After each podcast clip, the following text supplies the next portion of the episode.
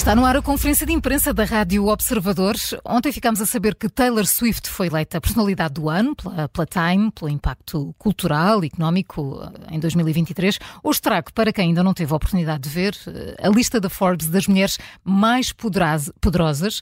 E, e no primeiro lugar, não há surpresas. A presidente da Comissão Europeia, Ursula von der Leyen, eh, de 65 anos, foi eleita a mulher mais poderosa do mundo pelo segundo ano consecutivo. Mas entre eh, as dez primeiras há outras líderes, empresárias e até uma artista, um, não é o caso de Cristina Lagarde, não é artista, de 67 anos, presidente do BCE desde 2019, foi eleita a segunda mulher mais poderosa. Em terceiro. Já não há, João, desculpa, já não há Angela Merkel. Não é? Exatamente, sim. Faria em, parte da lista. Faria com certeza. Em terceiro surge a vice-presidente dos Estados Unidos, Kamala Harris, tem 59 anos. Em quarto, a primeira-ministra italiana, Giorgia Meloni, com, com 46 anos. Mas não é só de mulheres no mundo da política ou líderes femininas que esta lista é feita. E pode não ser surpresa esta cantora estar no top 5, precisamente em quinto lugar. O que é impressionante é que no ano passado estava no número 79. E estou a falar de novo de Taylor Swift. Uh, 33 anos e com uma fortuna avaliada em mais de mil milhões de dólares. E este ano terminou muito à frente da cantora a que está a seguir na lista, que é Beyoncé, ficou no lugar 36 e da Rihanna, que ficou na posição 76. É incrível este percurso da Taylor Swift, não é? Sim. A ex-apresentadora de televisão, é só porque era uma habitué nestas listas, que hoje em dia é dona de um grupo de mídia, a Oprah Winfrey ficou em 31 primeiro Bem, também uh, já esteve está. mais alto. É? Exatamente. Sim, mas ainda está a 31 primeiro. De 100, não é? Sim, Muito é? bom. Sobretudo pelo tempo, pela longevidade é dela na lista. É mesmo. Permanência. É. Permanência. A lista é longa, lá está, e termina com a Barbie, no número 100. É uma posição que é atribuída todos os anos a uma figura que não é uma imagem, não, não é a imagem tradicional do poder, mas que definiu o ano à sua maneira. E claro que aqui o filme foi claro. uh, o grande contributo. Há muitos nomes nesta lista das mulheres mais poderosas do mundo, segundo a Forbes. Eu li na Sky News, mas já está em toda a imprensa. Muito ah. bem. Avança, eu? Posso avançar eu? Então, uh, e com, com, com o obituário. Uh, Norman Lear uh, morreu, o homem que dominou a televisão nos anos 70. É daqueles nomes que nós muitas vezes não conhecemos, está nos bastidores, neste caso guionista, ele era o produtor e escritor de uma série de séries. Nós não conhecemos muitas vezes estas pessoas, não sabemos sequer o nome delas, mas conhecemos muito bem o trabalho delas, o trabalho é? delas e algumas coisas que elas fazem e muitas vezes marcam-nos para a vida ou marcam-nos alguns períodos da vida. É o caso de Norman Lear, muita gente não sabe quem ele era, morreu agora, uh, morreu agora aos 101 anos, um, ehm, esta terça-feira, e ele dominou sem dúvida o, o, o chamado pequeno ecrã uh, nos anos uh, eh, 70. Na época de ouro também. É época de ouro, das, sobretudo das séries, das chamadas sitcom um, alguma da melhor, das, ma das, mais, das mais memoráveis e influentes uh, séries de televisão americana do século XX, de facto, saíram da pena dele, de Norman Lear. Um, porquê? Porque ele também não tinha, medo, não tinha medo de pôr o dedo na ferida e abordar vários eh, lados eh, das questões sociais e políticas que eram complicadas, no seu tempo eram complicadas, dentro de uma forma antiga de uma sitcom familiar. Um, seguindo aqui o, o, obituário do público, que está no público e que é assinado por uh, Rodrigo Nogueira. Ele foi o autor de Uma Família às direitas. Sim. Pois, o Archie Bunker. Eu era pequenina, mas lembro-me bem, sim. E depois Mode, Good Times, uh, os Jeffersons, Jeffersons, Exatamente. E depois uh, One Day at a Time, um dia de cada vez. Uh, morreu então aos 101 anos. ele continuou a trabalhar até, até aos últimos dias.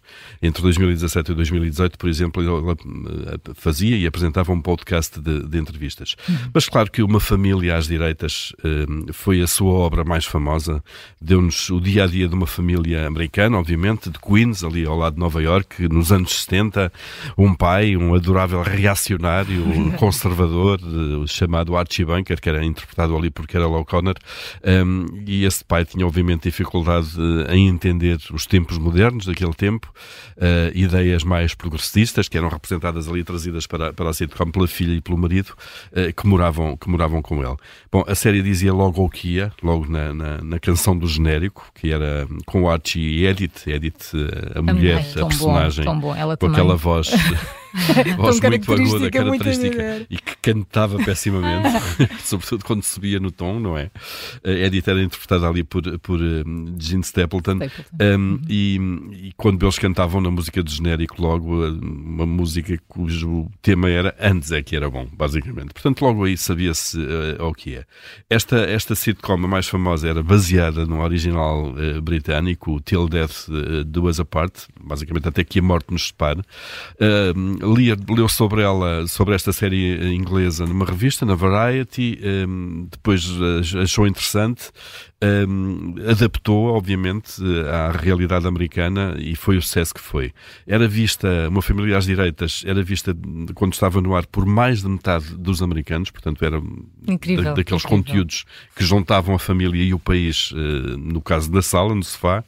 Um, não havia só fãs da série uh, e da família de, de, de Archie Bunker no, no, geral, muitos viam no próprio Archie uh, um herói e não o alvo de sátira. Aquilo que para muita gente, para mim nomeadamente, era o era o engraçado pela sátira, pelo ridículo, para, para muitos americanos ele era o herói, era aquela pessoa que de facto representava os que defendiam os valores mais tradicionais, mais conservadores. Olha, vamos usar uma expressão mais atual, que dizia as verdades. Que dizia hum. as verdades, exatamente. Do tempo dele é Do que era. Do tempo dele é que era. Exato. Com, com esta série, uh, Lear ganhou três Emmys uh, e, portanto, foi aqui registado o, o, sucesso. Ele nasceu no Connecticut em 1922, cresceu durante a Grande Depressão, no início dos anos 40 entrou na faculdade em Boston, depois alistou-se no, no, no, exército, combateu na Segunda Guerra, uh, participou nos bombardeamentos da Alemanha como sargento técnico e operador de rádio. Depois regressou, obviamente, trabalhou, começou por trabalhar em relações públicas, mudou-se para Los Angeles, uh, seguiu publicidade, foi começou a trabalhar em comédia, a escrever textos para alguns, uh, para alguns comediantes da época. depois seguiram-se, obviamente, alguns guiões até este sucesso estrondoso e depois, como já vimos, depois de uma família às direitas, Maud, Good Times, Jeffersons e Um Dia de Cada Vez. É um daqueles que nós conhecemos muito bem o trabalho dele, uhum. embora pudéssemos não saber uh, o nome dele. Então, Norman Lear morreu uh, esta semana, com 101 anos. Foi uma vida preenchida. Bem bom.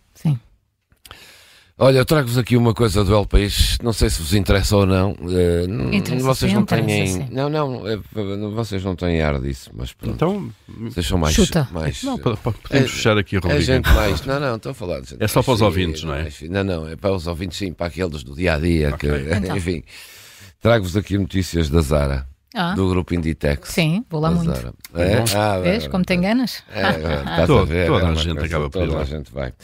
Ora bem, o que é que acontece em Espanha? A Espanha, a, a, a Zara lançou agora novos plataformas digitais uhum. uh, e qual é a ideia? Para já fez um projeto piloto ano passado em Espanha e Inglaterra, no Reino Unido e agora alarga a toda a Europa e Portugal incluído. É uma, uma, uma plataforma que visa revender as prendas uh, peças, é? da própria marca entre particulares. Ou seja, lança uma plataforma como a Vinted, não é? Uhum que podes pôr fotos eh, Sim. e vendes eh, na plataforma da Zara, coisas que tu tens, roupas da Zara, que compras e, e, e vendes a particulares. Uh, não só isso, podes também, através da plataforma, dizer à Zara que tens roupa para dar a uh, ONGs ou a gente carenciada, eles vão-te buscar a roupa à casa e vão entregar a essas ONGs e também uh, tudo o que seja preciso para recuperar as roupas, como Uh, sei lá, cozer, os botões, arranjos. arranjos, arranjos e tudo, também fazem esse serviço todo. Isto parece, pode parecer, enfim, uma coisa banal, mas uh, para a Zara isto representa, dizem eles, um passo importante porque a imagem que há da Zara é que é de roupa que dura três meses uhum. e, portanto, eles querem acabar com aquela imagem do, da, da roupa rápida que foi sempre a imagem que a Zara teve. Além do mais, como já o ano passado participaram na Cimeira do Clima e têm obrigações nesse sentido, porque, eh, enfim, produzem muitas Sim, toneladas de, roupa, de resíduos têxteis. São, os números são impressionantes e que estão aqui plasmados neste artigo do eh, El País, eh, enfim, também estão eh, a fazer uma grande revolução naquilo que são os produtos que usam nas roupas ou no têxtil que usam para reduzir esse impacto ambiental que têm, uma vez que dizem 92 milhões de de, de, toneladas de resíduos têxteis que, que produzem, eh, portanto, eh, anualmente, e esta é uma novidade. São, eles dizem que em Espanha têm 900 mil toneladas de roupa que tiram cada ano, mais de 80% acabam, eh, enfim, por serem, eh, por serem atiradas para fora. Pronto, as pessoas compram uma roupa hoje e depois daqui a três meses ou quatro já estão a comprar outra e não, não segue para a reciclagem. De resto, só 12% dessa roupa, diz aqui, é que vai mesmo para a, a reciclagem. E são números uh, que a Zara está a, a divulgar. Uh, há aqui um número engraçado também, estima-se que a Zara produz 450 milhões uh, de prendas ao ano, ou de, portanto, de, quando se diz de prendas, produtos, peças. peças. peças. Um, ao ano com eh, 20 mil estilos novos em cada ano. 20 mil estilos, estilos modelos. Nem, nem modelos. Claro. É por isso que. São quantos por dia? É que é fast, fast, não é fast food, é, é fast, fast, clothes, fast fashion. Fast fashion. Hum. E, portanto, o objetivo agora desta nova ideia que lançaram no Reino de Espanha é, é alterar a, a, imagem, eh, até porque, por questões ambientais também, da marca, que é uh, reciclar uhum. ou oferecer através da plataforma ou vender através da plataforma. Portanto, roupinhas que vocês tenham da Zara que já não usam. Costumo é? oferecer. É? Eu costumo dar. Ah, pronto, mas agora podem ou mandar para ONGs ou reciclá-las uhum. Eh, para, para, elas continuarem no circuito. Sim, né? Arranjar sim. e vender nas claro. plataformas ou oferecer. Pronto, acho é uma informação. Há muitos ouvintes que vão agora na rádio, nos, nos carros, a dizer: oh caramba. A quantidade tenho de roupa que eu tenho, lá, tenho, tenho, lá, tenho lá um saco, não sei o que é de fazer com ele e tal. E tenho aquela roupa que eu já agora, não Portanto, agora é ir à Espanha para, para poder entrar neste programa. Ou isto não, também, não. não. Ah, isto é em todo é online. É online. Eles ah, abriram, tinha, fizeram o projeto piloto em Espanha e Reino Unido e a partir certo. de agora, partir agora, de agora ah. da próxima semana está na Europa toda, em Portugal também. Pronto. Antes, antes está no El País. Ah, está no El País, está.